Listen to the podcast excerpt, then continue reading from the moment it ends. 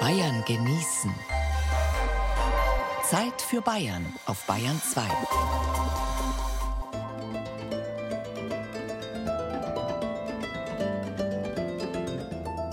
Prächtig. Bayern genießen im Dezember mit Gerald Huber. Es gibt Wörter, die allein schon vom äußeren Klang her ihre Bedeutung innen unterstreichen. Rutschen ist so ein Wort oder schießen.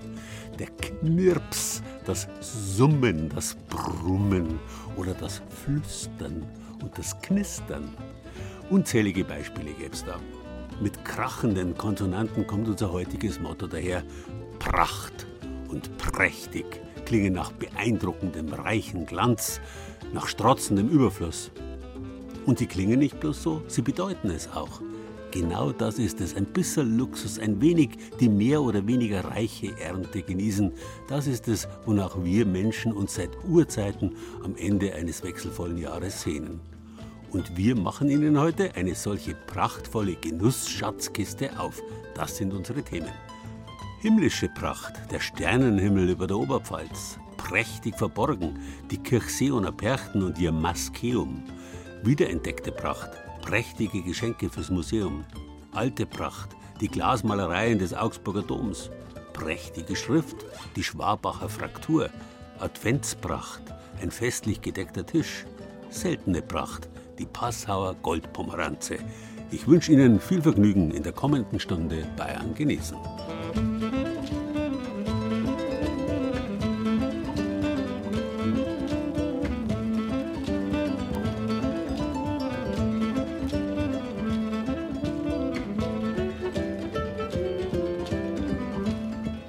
Wenn's draußen finster wird und kalt, kommen die Menschen schon seit Jahrtausenden dort zusammen, wo die lichte Flamme die Schatten und den Frost gleichermaßen vertreibt. Wir alle wissen aber, Licht gibt es nicht ohne Finsternis. Sie sind gewissermaßen zwei Seiten einer Medaille. Schon unsere Vorfahren haben das so gesehen, wenn sie die Mondgöttin angeschaut haben. Frau Luna wird seit der Antike immer mit einem großen Schleier dargestellt. Bei Neumond verbirgt sie sich dahinter, bei Vollmond ist der Schleier geöffnet und sie erstrahlt in großer Pracht. Bergen, verbergen und prächtig, die beiden Wörter gehen auf den gleichen Wortstamm zurück.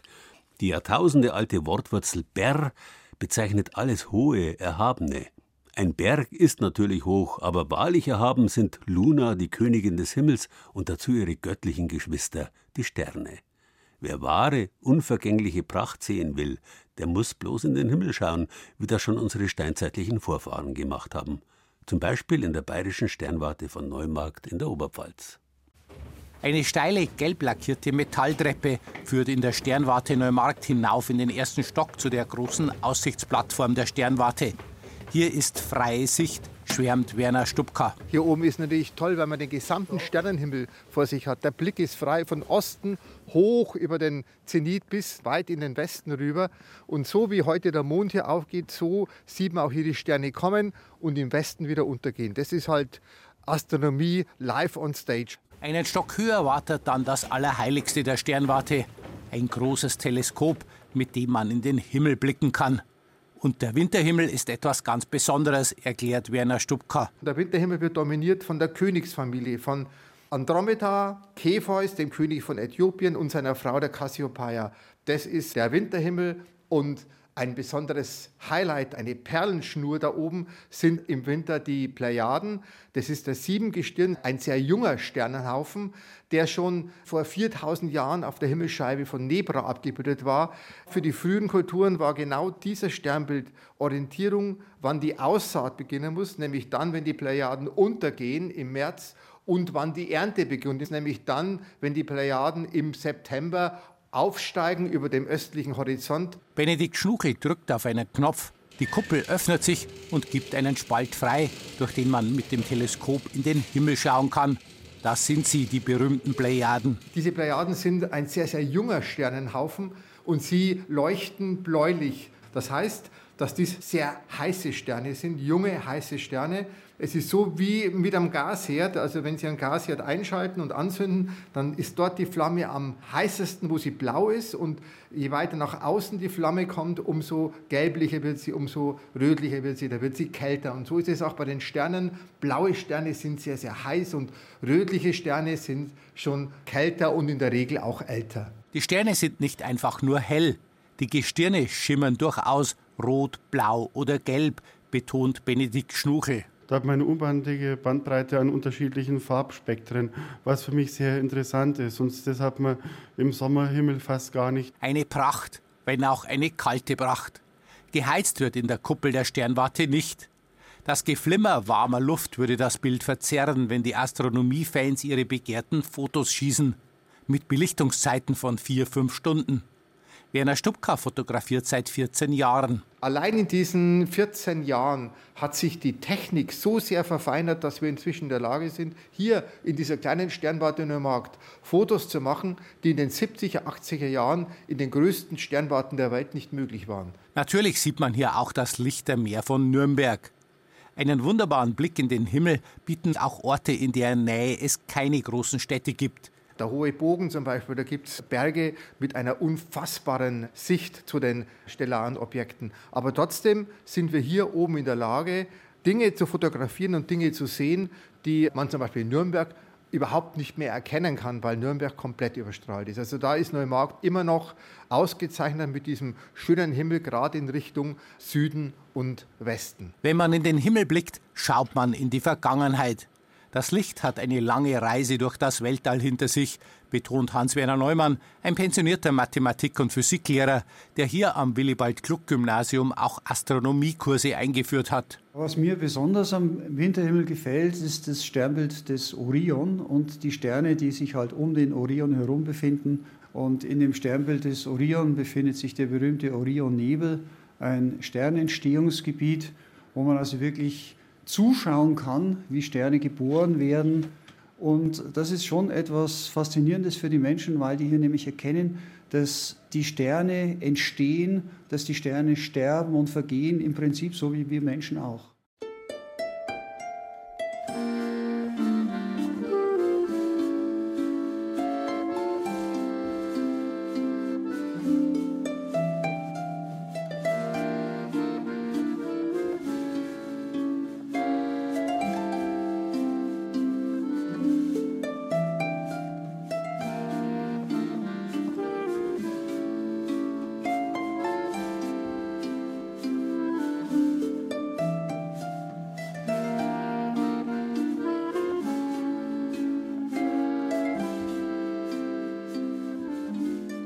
Kein Zufall, dass strahlend prächtig im Englischen bright geschrieben brickt heißt.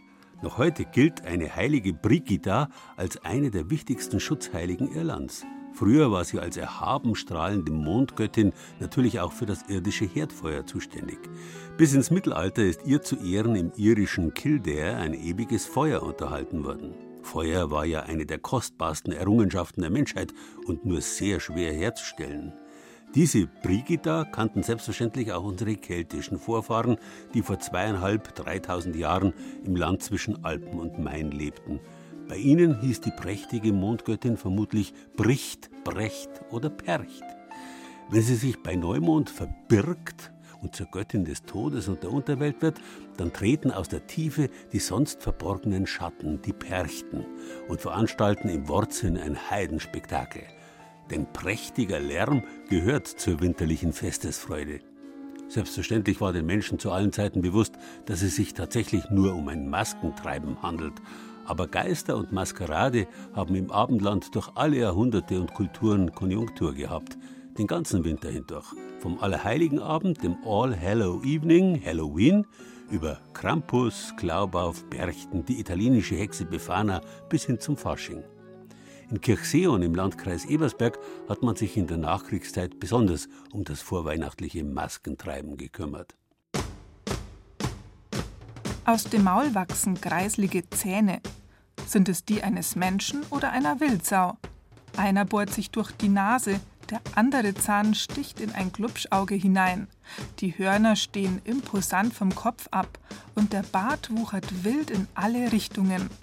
Eine typische Glaubaufmaske, sie gehört zu den Schirchen im Perchtenzug. Die springen und stampfen zu den rhythmischen Trommelschlägen. Die Perchten sind Glücksbringer. Die bringen wieder das Licht, die Fruchtbarkeit und deren mit ihrer Symbolik quasi den Naturkreislauf, den Jahreskreislauf wieder bestimmen. Erzählt Museumsleiter Rainer Egelseder. Um den Winter zu vertreiben, ziehen sie von Haus zu Haus.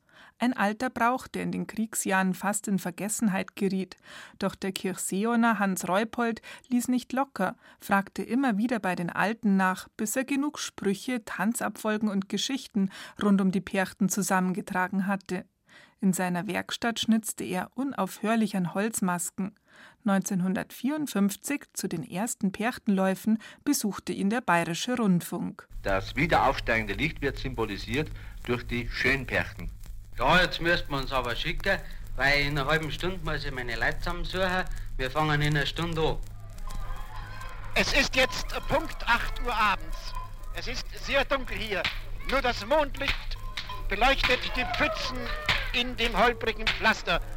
Von der anderen Hofseite sind soeben die Perchtenläufer hereingekommen, nachdem sie mit viel Geschrei und Getös durch das ganze Dorf gezogen sind. Am schönsten ist natürlich noch, wenn die Grundbedingungen stimmen, wenn viel Schnee ist, wenn es dunkel ist, wenn die eine Fackeln haben. Die Fackeln an sich, die riechen ja und naja, manche zotteligen Feigwänder stingern dann auch noch. Also das hat schon was, gell? Martina Heiler-Reupold ist die Tochter des Perchtenvaters Hans Reupold. Sie war schon als fünfjähriges Madel mit dabei, noch lange bevor Frauen überhaupt am Perchtenlauf teilnehmen durften. Ihre kleine Vogelmaske mit all ihren Federn hängt jetzt im Maskeum. 70 Originale, alle von Hans Reupold geschnitzt. Ja, wie muss es sich nur anfühlen, als Percht unterwegs zu sein?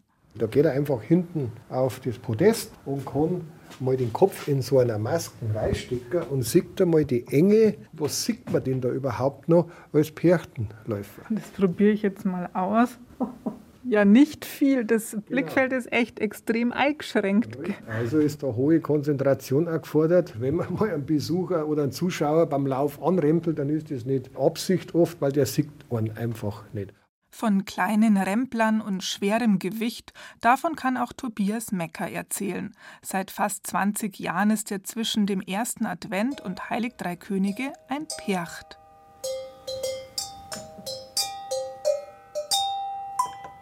In der Rolle des Musikermeisters spielt Tobias Mecker die Glockenmelodien zusammen mit den Trommlern.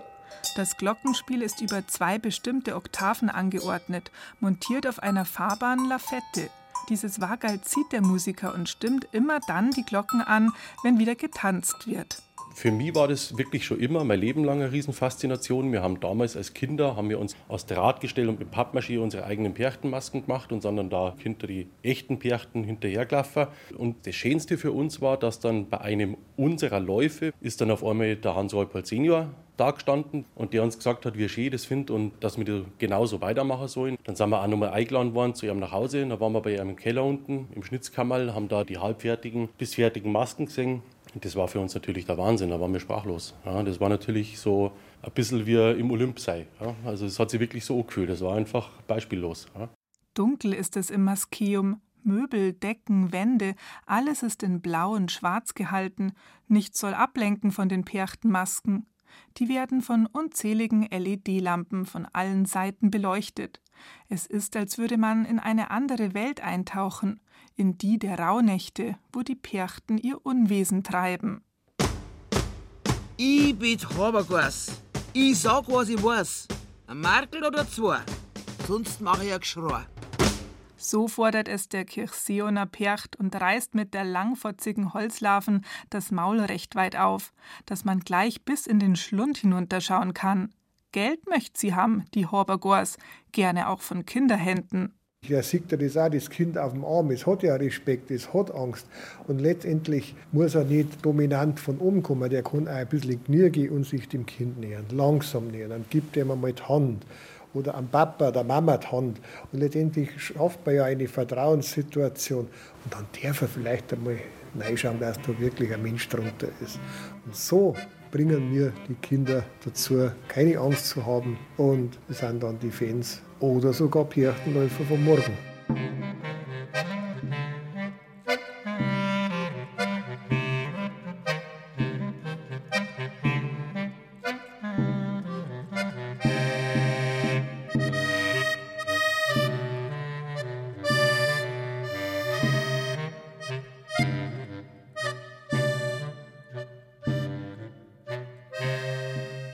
Prächtig und ver- oder geborgen gehören unbedingt zusammen. So gesehen gibt es kaum eine Einrichtung, die diese zwei Bedeutungen besser zusammenbringt als ein Museum. Das Museum birgt allerhand Schätze und stellt sie in prächtigen Schausammlungen aus. Aber das ist bloß die Spitze des Eisbergs. Der Großteil der Museumssammlungen bleibt dauerhaft geborgen im Depot. Das gilt ganz besonders auch für Geschenke, die öffentliche Einrichtungen und eben auch Museen immer wieder erhalten.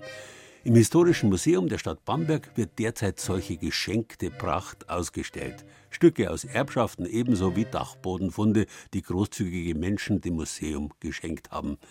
Darunter ist ein besonders prächtiges, mit einer großen roten Schleife versehenes Ausstellungsstück, das man in einem Museum wohl nicht erwartet hätte. Das ist ein gusseisernes Wasserklosett aus der Zeit, wahrscheinlich kurz vor 1900, als die Dinger noch aus England wahrscheinlich geliefert wurden. Und es ist aus diesem Haus an der oberen Brücke, wissen Sie, mit der schiefen Tür. Es ist auch prächtig mit diesen Mustern, die da drauf sind, so Palmetten und Voluten. Also der Sockel von diesem WC ist ein ja weit ausufernd kleiner getreppter ovaler Sockel, auf dem Kaneluren, wie im alten Griechenland, in das Eisen eingebracht sind. Obendrauf, wo sich die Kloschüssel erweitert, ist es außen geschmückt mit Ranken nach hinten. Eine Glockenblume ist noch dran. Also so viel Mühe gibt sich heute kein Mensch mehr, wenn er sich ein WC anschafft. Regina Hahnemann, die Direktorin der Museen der Stadt Bamberg, ist ganz begeistert von der Vielzahl der Geschenke, die in den letzten 22 Jahren den Weg ins Museum gefunden haben. Eine kleine Auswahl daraus wird in der Sonderausstellung mit dem Titel Geschenkt gezeigt. 22 Jahre, so lange war sie Direktorin. Regina Hahnemann geht Ende des Jahres in den Ruhestand. So manches Geschenk verdankt das Museum wohl ihrem Charme. Immer wenn jemand zu mir kommt und sagt, ich hätte dieses und dieses von Vorfahren oder aus einer Sammlung, dann sage ich, wenn Sie es mir verkaufen wollen, können wir reden, aber noch lieber wäre es, Sie schenken es uns. Und tatsächlich gibt es viele Leute, die daraufhin uns was geschenkt haben. Es geht aber auch um Geldgeschenke, die ja heutzutage ganz angesagt und modern sind. Einem großzügigen Geldgeschenk ist es zum Beispiel zu verdanken, dass in einem Ausstellungsraum zahlreiche große Gemälde in prächtigen Goldrahmen gezeigt werden können. Hier haben wir von einer Kunststiftung, der Ernst von Siemens Stiftung, einen großen Batzen Geld bekommen, um die zu restaurieren. Und jetzt können wir diese wirklich prächtigen, prunkvollen Gemälde vorzeigen.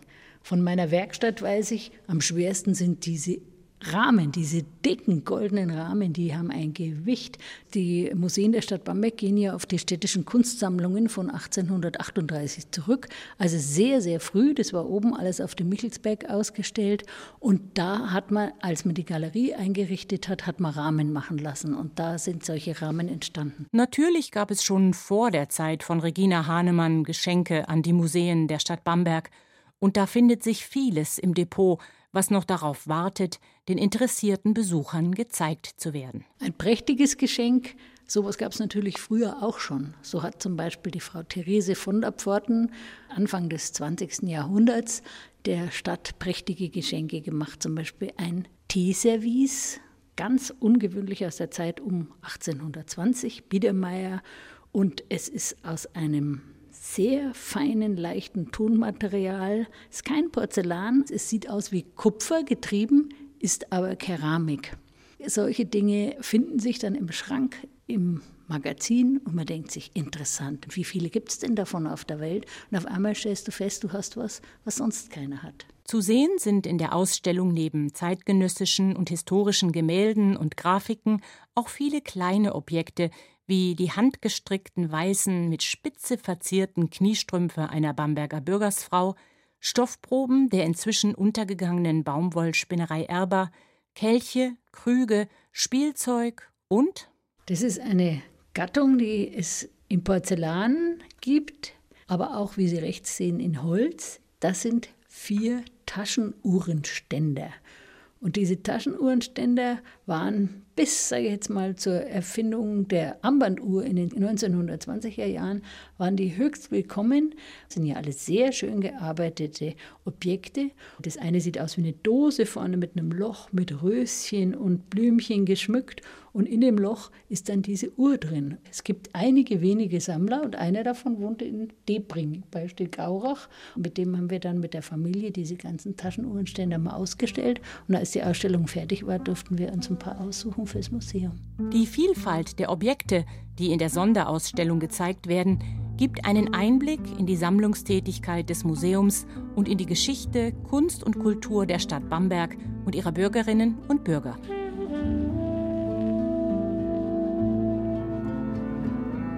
Und selbstverständlich passen Geschenke wunderbar in die Weihnachtszeit. Wissenswertes zur Ausstellung auf unserer Bayern genießen Seite.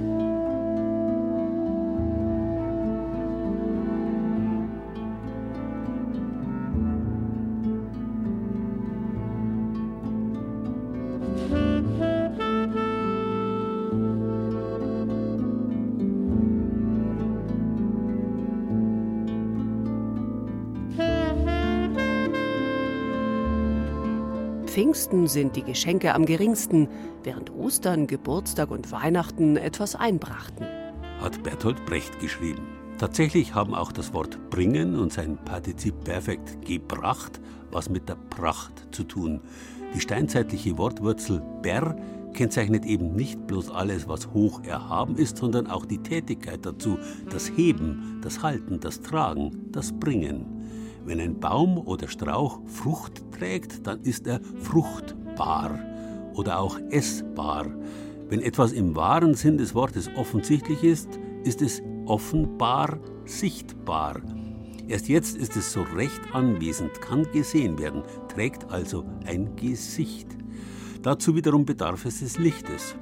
Ohne Licht ist alles verborgen. Strahlt das Licht aber, ist alles prächtig. Klingt einleuchtend. Aber das Licht ist bis heute ein großes Geheimnis. Es wird erst sichtbar, wenn es auf reflektierende Gegenstände trifft. Deswegen ist der Weltraum schwarz, obwohl das Licht der Sonne überall ist. Erst wenn sich etwas dem Licht entgegenstellt, ein Gegenstand wie der Mond oder die Planeten, wird es an dessen Oberfläche sichtbar. Auch unsere irdische Welt wäre schwarz, wären da nicht die Atmosphäre und die anderen Gegenstände der Welt, die das Licht zum Strahlen bringen. Wir machen uns dieses offensichtliche Wunder nur in den seltensten Fällen bewusst. Da waren unsere Vorfahren schon mal weiter. In früheren Zeiten war Licht nicht so trivial verfügbar wie heute. Da war es eine Kostbarkeit, die es entsprechend wertzuschätzen galt. Zum Beispiel in geschlossenen Räumen, wo durch die bergenden Mauern das göttliche Licht ausgesperrt würde, wenn es keine Fenster gäbe, deren Licht durch bunt glänzendes Glas gefasst wird, wie funkelnder Edelstein. Die dazugehörenden Techniken hat man bereits in der Antike entwickelt, in Persien und Rom.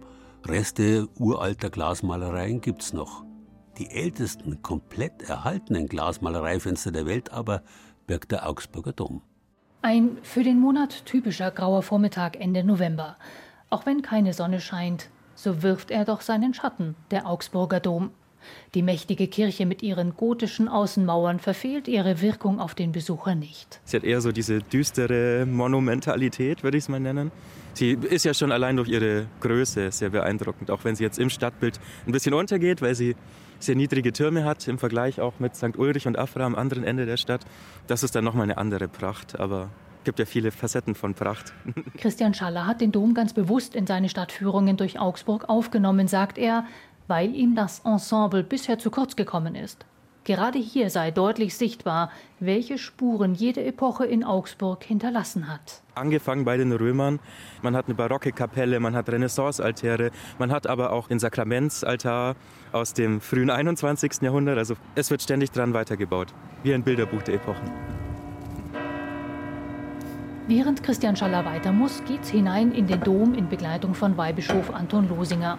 Er wählt nicht etwa das große Hauptportal, sondern einen kleinen, unscheinbaren Eingang auf der Südseite, der aber direkt zu einem großen Fresko des Christophorus führt. Als ich den Dom zum ersten Mal bewusst als Schüler betreten habe, da war der erste Eindruck, es ist eigentlich ein dunkles, ein, ein mystisches, ein düsteres Gebäude, sodass man, wenn man dann den Mittelgang hier betritt, über diese Rundumbeleuchtung durch die Fenster hindurch froh ist. Damals hatte er zwar ein Auge für den Christophorus, aber nicht für die eigentlichen Highlights des Gebäudes, obwohl er sie wohl schon unterbewusst wahrgenommen haben muss. Seine Fenster machen den Dom einzigartig. Die berühmten Prophetenfenster. Es sind Fenster, Glaskunst, die 900 Jahre alt sind und es ist die erste und einzige Glaskunstsammlung, eine Komposition, die es überhaupt in Europa gibt. Um sie zu sehen, muss man mitten hinein in diese aus fünf Schiffen bestehende Kirche. Man postiert sich ziemlich mittig. Zur linken Hand der Ostchor mit einem großen Marienfenster, gegenüber ein prächtiger Westchor, der deutlich zeigt, dass sich die frühe Domkirche Richtung Westen orientierte. Ob der schieren Höhe des Raums, knapp 20 Meter ist das Mittelschiff hoch, fällt der Kopf ohnehin langsam in den Nacken.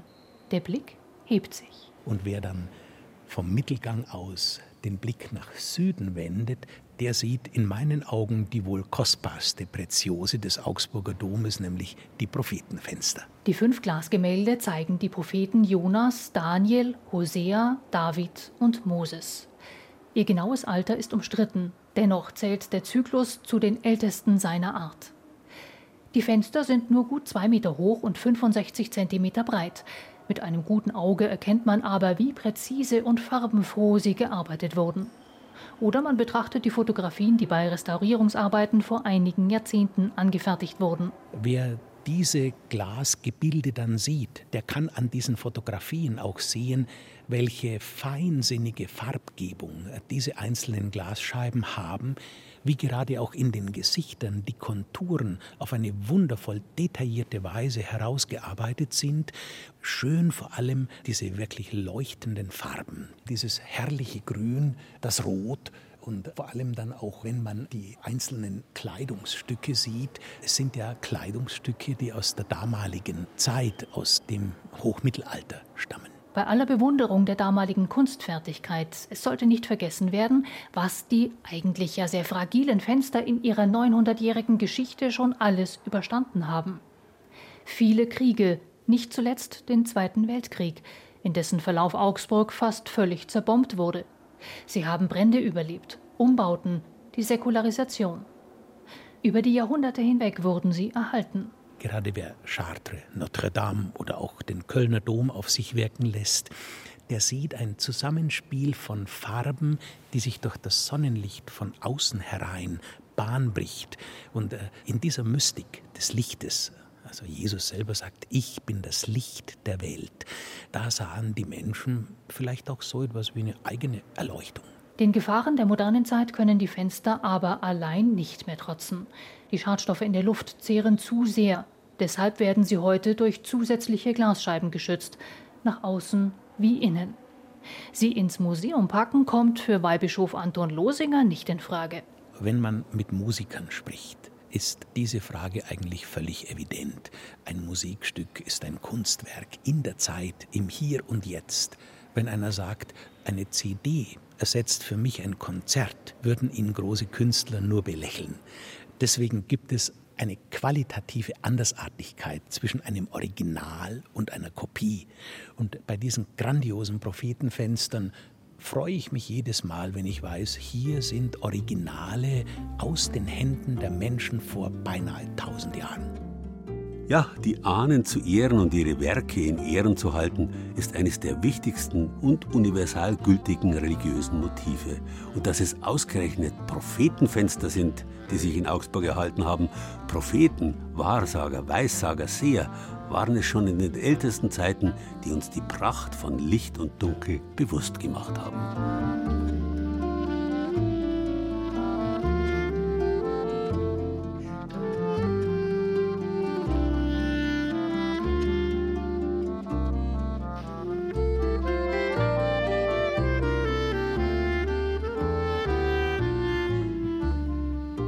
Weil wir gerade bei den Propheten waren, Griechisch Prophetes heißt wörtlich Vorsager, Vorhersager. Der Prophet ist der Orakelpriester, der zum Beispiel anhand von himmlischen Erscheinungen wie der wandelbaren Frau Luna, von der sich unser Wort launisch ableitet, die künftigen Geschicke ergründet.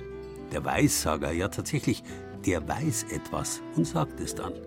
Er weist den Weg mit Weisheit. Im weißen Schein des klaren Lichts wird jeder Weg deutlich. Wissen, Witz, Weise, Weiß, all das hängt miteinander zusammen. Die Weissager sind auch die Erfinder der Schrift, mit deren Hilfe einmal getroffene Weissagungen dauerhaft verfügbar gemacht werden konnten. Deswegen gelten die ältesten Bücher der Menschheit überall als heilig, weil in ihnen, so glaubte man, die allzeit gültige, gottgegebene prophetische Weisheit versammelt ist. Noch das erste nicht mehr mit der Hand geschriebene, sondern mit Hilfe von Bleilettern gedruckte Buch war selbstverständlich eine Bibel. Gutenberg formte die Schrifttypen dazu ab 1450 nach der Vorlage zeitgenössischer Handschriften. Aber schon wenige Jahre später lösten sich die Bleibuchstaben davon und gewannen ein Eigenleben. Die erste dieser echten eigenständigen Buchschriften heißt nach einer kleinen Stadt in Mittelfranken, Schwabacher. Einer der bekanntesten frühen Buchdrucker, der von der Schwabacher Schrift überzeugt war, dürfte der Nürnberger Anton Koberger gewesen sein. Geradezu visionär nämlich erkennt Koberger schon in den 70er Jahren des 15. Jahrhunderts auch die wirtschaftlichen Möglichkeiten des Buchdrucks. Koberger ist Großunternehmer, beschäftigt an die 100 Gesellen, gründet Filialen in ganz Europa. Für sein gigantisches Projekt der Schädelschen Weltchronik, eine illustrierte Darstellung der Weltgeschichte des deutschen Historikers Hartmann Schädel, verwendet Koberger einen neuen, noch jungen, aber offensichtlich für die Zeit sehr attraktiven Schrifttypus, die Schwabacher Schrift. Eine fast bauchig wirkende Schriftform mit ihren signifikanten nach links schwingenden Unterlängen beim kleinen H. Wer sie erfunden hat und vor allem wo, ist ungeachtet ihres Namens unbekannt. Christine Sauer, Leiterin der Stadtbibliothek Nürnberg. Warum heißt die Schwabacher Schrift Schwabacher Schrift? Ja, also eine genaue Begründung für die Bezeichnung kennt man nicht, weil natürlich naheliegend ist, dass ein Bezug zur Stadt Schwabach gegeben ist der aber aus verschiedenen Gründen nicht direkt gegeben sein kann, weil zum Beispiel in Schwabach keine Druckereien existiert haben. Also das erste Mal, dass tatsächlich diese Schrift als Schwabacher bezeichnet wird, ist dann wiederum in Nürnberg gewesen, 1553 Wolfgang Fugger, ein Schreibmeister, der also ein Büchlein herausgegeben hat mit den verschiedenen damals in Handschrift und im Buchdruck üblichen Schriften. Und da kommt das erste Mal die Schrift vor und wird als Schwabacher bezeichnet. Also das ist sozusagen dann auch der erste fassbare Nachweis für die Bezeichnung dieser Schrift. Das Ende des 15. Jahrhunderts ist eine Zeit des Aufbruchs in die Moderne, der bahnbrechenden Erfindungen und Risiken, zugleich aber wenige Jahre vor der Reformation eine Zeit großer Umbrüche und gesellschaftlicher Ängste. Als der junge Dürer 27-jährig sein Druckwerk der Apokalypse veröffentlicht, ein Thema, das den Nerv der Zeit haargenau zu treffen scheint und ihn auf einen Schlag berühmt macht, verwendet er in der deutschen Ausgabe seiner Apokalypse gleichfalls die Schwabacher Schrift. Auch zahlreiche Ausgaben der Lutherbibel verwenden die Schwabacher. Sie gilt als kräftig und volkstümlich, offener und breitlaufender als etwa die gotische Textura. Beide zählen zur Gruppe der sogenannten gebrochenen Schriften. Die Schwabacher Schrift, die kommt eben von der Rotunda her. Das ist eine italienische Schrift mit ausgeprägten Rundungen. Das A, das O, das D, alles diese bauchigen Buchstaben, die auch in der Fraktur dieser Gestaltung mit gebrochenen Dächern und so weiter ausgesetzt werden, die sind dann eben wirklich rund.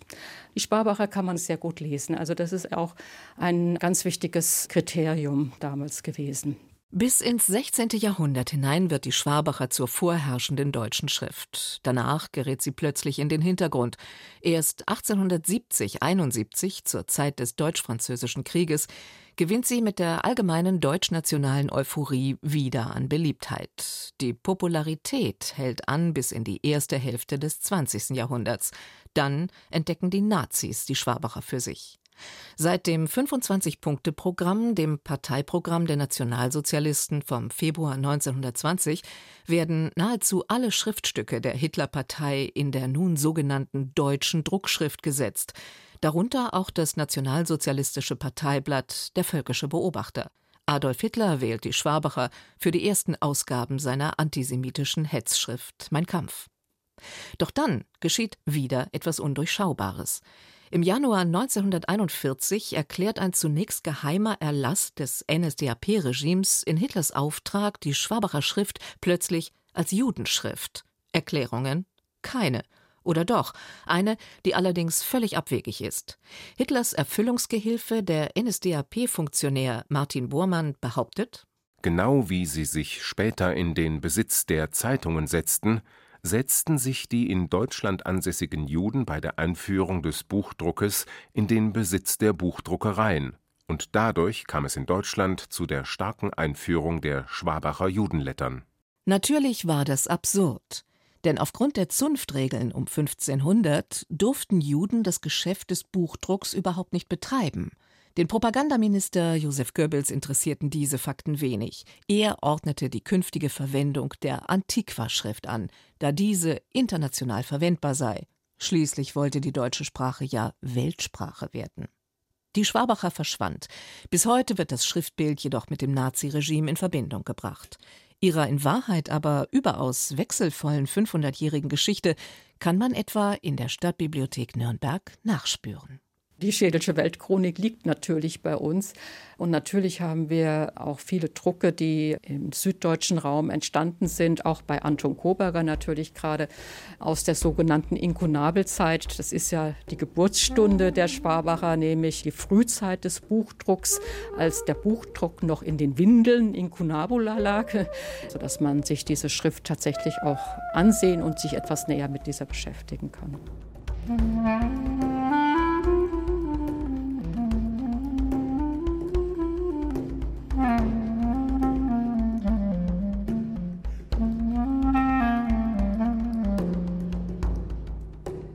Pracht ist das große Thema der Advents- und Weihnachtszeit. Das unbegreiflich Dunkle und ungreifbar Verborgene.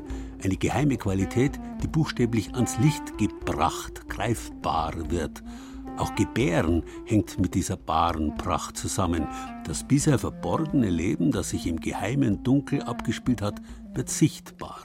Nur Bares ist Wahres. Jeder weiß, erst durch den Glanz von Gold und Silber werden Tauschmittel tatsächlich zu Bargeld, offensichtlichem Geld. Alles andere tut nur so, als ob, ist, wenn man so will, falsche Pracht, Talmi. Ja, auch das hat jetzt Konjunktur, weil es halt immer schwieriger scheint, echtes von falschem zu unterscheiden.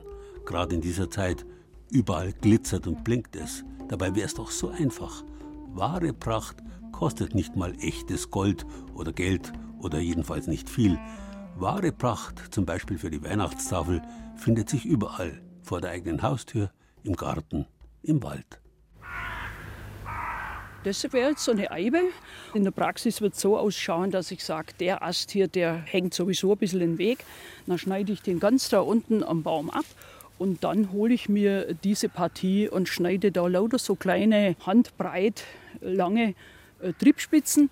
Und wenn ich da so ein Korb voll beieinander habe, das gibt dann wunderschöner Kranz. In ihre Winterjacke eingemummelt steht Gartenexpertin Marianne Scheu-Helgert vor einer riesigen dunkelgrünen Eibe im Garten der Landesanstalt für Wein- und Gartenbau in Veitshöchheim im Landkreis Würzburg. Die prächtigste Deko finden wir nicht im Geschäft, sondern in der Natur, sagt Scheu-Helgert. Die Eibe zum Beispiel, die eignet sich gut als Grundlage für Kränze und Gestecke. Es ist schön dunkelgrün, es sind kurze Nadeln, es sind weiche Nadeln, also zum Verarbeiten wunder wunderschön. Auch Gräser aus dem Garten kann man trocknen und für den Adventstisch verwenden. Nur ein paar Meter weiter wächst ein Hortensienstrauch. Die rötlichen Blüten passen farblich gut in die Weihnachtszeit. Advent und Weihnachten brauche ich ja wesentlich Farbe, rot zum Beispiel.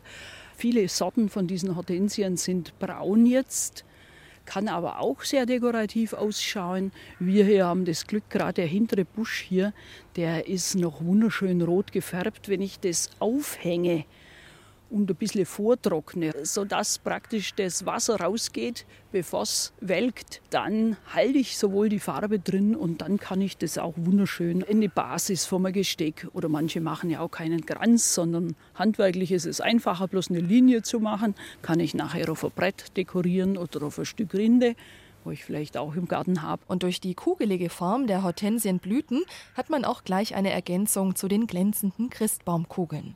Die klassischen Farben Rot und Grün, die finden sich zum Beispiel auch beim Weihnachtsstern vom Floristen oder bei der Stechpalme im heimischen Garten. Generell im Sträucherbereich habe ich jetzt im Moment ja viele fruchttragende Sträucher. Ich denke jetzt an Hagebutte, man kann auch in die Natur raus ein bisschen gehen, Schlehe, Weißdorn, bringen wir Farbe rein oder auch diese dornigen Zweige. Oder da drüben, da haben wir die Bergastern und jetzt im Moment haben sie Fruchtstände. Die sehen fast ein bisschen aus wie, wie so kleine Schneeflöckle, oder? Ja, also ich finde, die passen sehr schön und die bleiben auch so schön weiß, wie sie jetzt sind. Wo ich dann auch wieder so ein bisschen Glanzpunkte reinbringen kann in mein Arrangement. Wer Zweige von Nadelbäumen braucht, der kann zum Beispiel bei der Stadt oder bei der Gemeinde nachfragen, wo Bäume gefällt wurden. In den Weinbergen hier in Unterfranken findet man oft auch Teile von alten Rebstöcken und mit ein paar Tannen oder Kiefernzapfen ist die Deko dann schon sehr prächtig. Fehlen nur noch die selbstgebackenen Butterplätzchen, Vanillekipferl oder, Unterfranken typisch, die Pfeffernüsse aus Retzbach im Landkreis Main-Spessart. Wir haben jetzt da Zucker drin, dann braucht man Eier, Milch, Gewürze, Mehl. Bäckerin Gabriele Kilian steht in ihrer kleinen Backstube im Café Engelchen. Der Reihe nach füllt sie die Zutaten in eine große silberne Schüssel. Tun wir die Eier rein. Die wichtigste Zutat, die Gewürze. Oh, die Geheimmischung. Jawohl. Also es riecht auf jeden Fall schon wenig zimtig, würde ich sagen. Der Knethaken der Maschine vermischt alles zu einem hellbraunen Teig und in der kleinen Backstube duftet es herrlich nach Weihnachten. Ein bisschen wie Lebkuchen. Es sind keine Lebkuchen, aber so ein bisschen Gewürze von den Lebkuchen ist schon drin. Und ist denn da jetzt Pfeffer drin? Ja, ohne dem gibt es ja den Namen nicht. Weitere Geheimzutaten will die Bäckerin nicht verraten. Es ist schließlich ein gut gehütetes Familienrezept von 1857. Wenn der Teig fertig ist, geht's ans Ausrollen und rund ausstechen. So, jetzt haben wir da unseren Ausstecher. Jetzt versuchen wir es mal. Und dann geht's schon rein in den Ofen. Fertig sind sie, wenn sie eine goldene Farbe haben. Wir öffnen den Ofen, tun das Blech raus, weil die sind jetzt fertig gebacken. Beißen wir mal rein. Hm, Das ist eh das Beste, wenn die frisch aus dem Ofen kommen, oder? Lecker sind sie. Das sagen auch die Retzbacher, die gerade im Café sitzen. Mm, das knackt. Und kann man essen? Sehr gut, ja.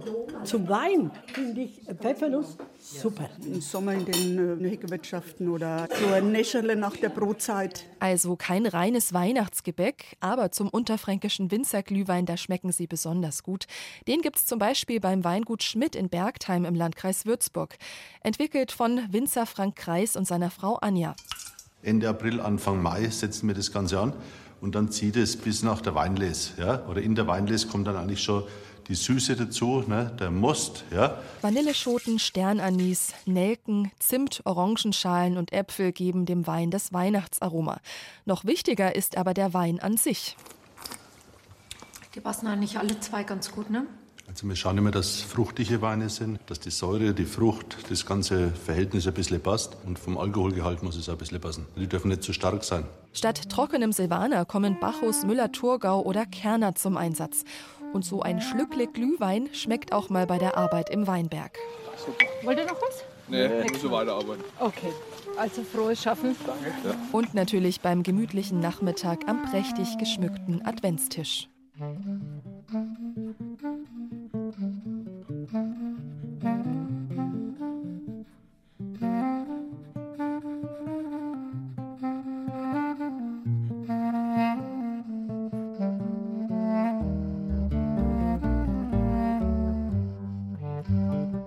Selbstverständlich gehört auch der Knecht Ruprecht in die Wortverwandtschaft der zwiespältig helldunklen Barenpracht. Kein Zweifel, ein finsterer Gesell, eine wahrlich raue, rohe Percht der Unterwelt. In der Unterwelt, unterirdisch, locken alle irdischen Schätze, bevor sie bar werden, offenbar, sichtbar. Das wussten schon die ersten steinzeitlichen Landwirte, die in der Zeit der Wintersonnenwende darauf warteten, dass das steigende Licht die Pflanzen aus ihrem unterirdischen Todesschlaf erweckt, damit sie im kommenden Sommer und Herbst reiche Frucht bringen. Der vergrabene Schatz hat einen uralten mythischen Kern. Und genau deswegen braucht der legendäre Kinderfreund, der heilige Nikolaus, als Begleiter den Knecht Ruprecht, damit dieser mit seinem Sack aus der Unterwelt die Schätze mitbringt, die es zu verteilen gilt. Nur das Beste versteht sich. In Zeiten vor zweifelhaftem Kinderspielzeug Talme aller Art aus China waren das vorzüglich Äpfel, Nuss und Mandelkern. Doch derlei einstmals rare Exotisches ist zu billiger, stets verfügbarer Massenproduktion verkommen und scheint niemand mehr hinter dem Ofen hervorzulocken. Außer, naja, außer man schaut über den supermärktlichen Tellerrand hinaus und entdeckt zum Beispiel Passauer Goldpomeranzen. Eine wahrlich prächtige Frucht, die nur den allerbesten Ruprechten aus dem Sack quillt. Vorhang auf zu einem ganz besonderen Gewächshaus, ein roter Samtvorhang umrahmt den Eingang zum Pomeranzenhaus der Stadtgärtnerei Passau. Ihr Leiter, Hermann Scheuer, macht hier einen Hauch der großen Gartenbautradition der Stadt erlebbar. 300 Zitrusbäume aus seltenen Sorten hat er hier versammelt, denn die Passauer waren mit die ersten, die Orangen nördlich der Alpen überwintern konnten. Das dokumentiert eine Pflanzeninventarliste aus dem Hofgarten von 1554. Und da spielen wir wirklich in einer absoluten Top-Liga. Es gibt nämlich nur vier Städte, die das wissenschaftlich nachweisen können. Das ist Prag, Wien, Augsburg und Passau. Möglich war, Orangen nördlich der Alpen zu überwintern. Geleistet haben sich die Fürstbischöfe von Passau, die Orangen und die Goldpomeranzen. Sie zu kultivieren war in der Renaissance Zeichen von Macht, Wohlstand und Stärke. Ihre ätherischen Öle hat man später für das begehrteste Parfum der Barockzeit gebraucht. Mit Pomeranzen verfeinerte Marmeladen oder Soßen waren unverzichtbarer Luxus an den bedeutendsten Fürstenhöfen Europas. Und zu diesen zählte Passau vor gut 500 Jahren. Bis heute zeugt die feste Oberhaus davon, die riesige, eindrucksvolle Burg oberhalb der Stadt, die wie ein Schiff hineinragt in den Zusammenfluss von Ilz und Donau. Der Festsaal dort oben war am Übergang vom Mittelalter zur Moderne etwas revolutionär Neues, inspiriert von Italien und den Medici. Ein Raum mit riesengroßen Fenstern. Das gab es im Mittelalter noch nicht. Der Passauer Saal ist einer der ersten seiner Art nördlich der Alpen.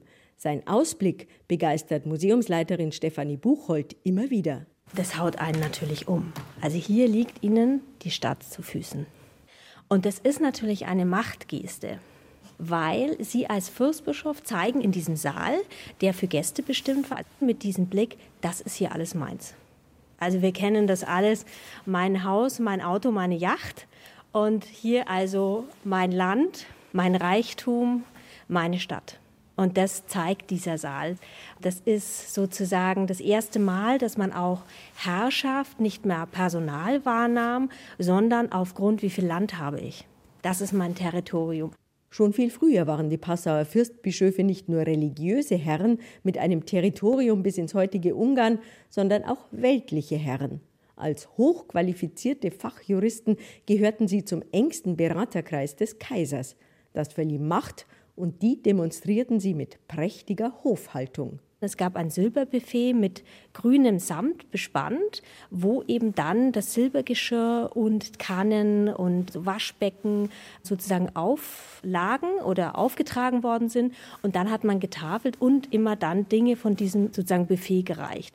Also sehr opulent in diesem Saal. Also Glas zum Beispiel für Becher waren durchaus üblich, sind wahnsinnig aufwendig, auch was es zu essen gab, bis hin, dass es solche Dinge wie Ananas-Sorbet gab. Also Dinge, wo wir sagen, das entspricht einem doch auch unserer Zeit noch sehr luxuriösen oder doch eher gehobenem Anspruch. Also Austern, alles, was man sich vorstellen kann, Wein, exotische Gewürze, das gab es in dieser Zeit eben schon. Ihre Macht haben die Fürstbischöfe aber nicht nur beim Tafeln gezeigt, sondern eben auch mit Hilfe ihrer hervorragenden Gärtner, die der Überlieferung nach sogar neben den kostbaren Pomeranzenbäumen geschlafen haben sollen. Passau hat er nicht gerade diese Orangenzucht gehabt, sondern im 18. Jahrhundert einen den einzigen hängenden Garten in Mitteleuropa. Und es ist also ein Dachgarten. Das war damals also völlig unüblich in Mitteleuropa. Man hat das kennt also aus dem früheren Irak, aus Babylonien und hat das ein bisschen als nachvollzogen. Und die Passauer haben das also wirklich zum absoluten Superlativ gemacht. Im 18. Jahrhundert waren also die hängenden Gärten der Residenz in Passau also wirklich in Europa berühmt. Hermann Scheuer ist dabei, Passau wieder zu einer bedeutenden Gartenstadt zu machen. Das botanische Wahrzeichen dafür ist die Goldpomeranze. Die kann man in der Stadt nicht nur anschauen, sondern auch schmecken, als Likör oder Sirup oder bei Konditor Walter Simon in Form einer Praline. Außen eine weiße Schokolade, die ein wenig gelblich eingefärbt ist, damit man also die Assoziation kriegt, Goldpomeranze. Und innen hat man dann ein schönes Orangengelee in Kombination mit der hervorragenden Trüffelmasse. Die Passauer Goldpomeranzenpraline gibt es nur, solange der Vorrat reicht. Und der ist nicht gerade groß in diesem Jahr. Erst in den letzten Wochen im November sind die Früchte geerntet worden. Kaufen kann man sie nicht. Die Stadtgärtnerei gibt ihre Ausbeute weiter an die gastronomische Berufsschule, wo Rezepte für die bittere Frucht kreiert werden. Konditor Simon hat von einem Freund Goldpomeranzen bekommen. Sie sehen, das ist die Tüte, das sind vielleicht ja, zwei Kilo und das ist die ganze Ausbeute von dem Jahr was ich habe. Aber ich pflanze mir jetzt dann auch ein Goldpomeranzenbäumchen. In der Hoffnung, dass es schnell wächst. Bezugsquellen gibt es auf unserer Bayern-Genießen-Seite und dort finden Sie auch Rezepte, zum Beispiel für eine historische Pomeranzentorte oder ein kostbar prächtiges Pomeranzeneis, vorausgesetzt, Sie können schon Früchte ernten.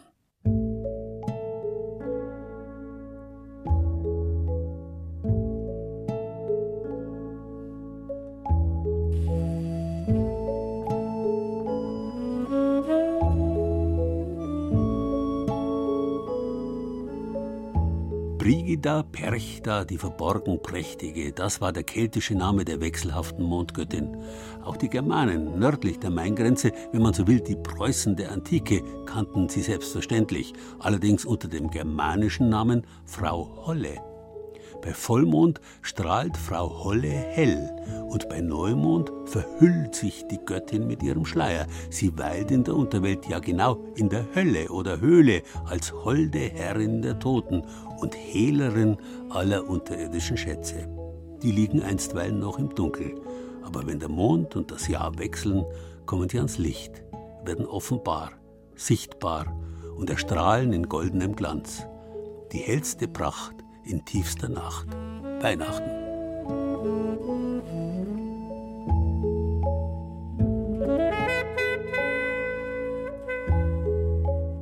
Prächtig. Das war Bayern genießen im Dezember mit Gerald Huber und sieben Beiträgen aus den sieben bayerischen Regierungsbezirken. Thomas Muggenthaler aus unserem Studio Regensburg hat in der bayerischen Sternwarte in Neumarkt in der Oberpfalz den prächtigen Nachthimmel betrachtet. Sarah Kosch-Amos war bei den Perchten im oberbayerischen Kirchseon.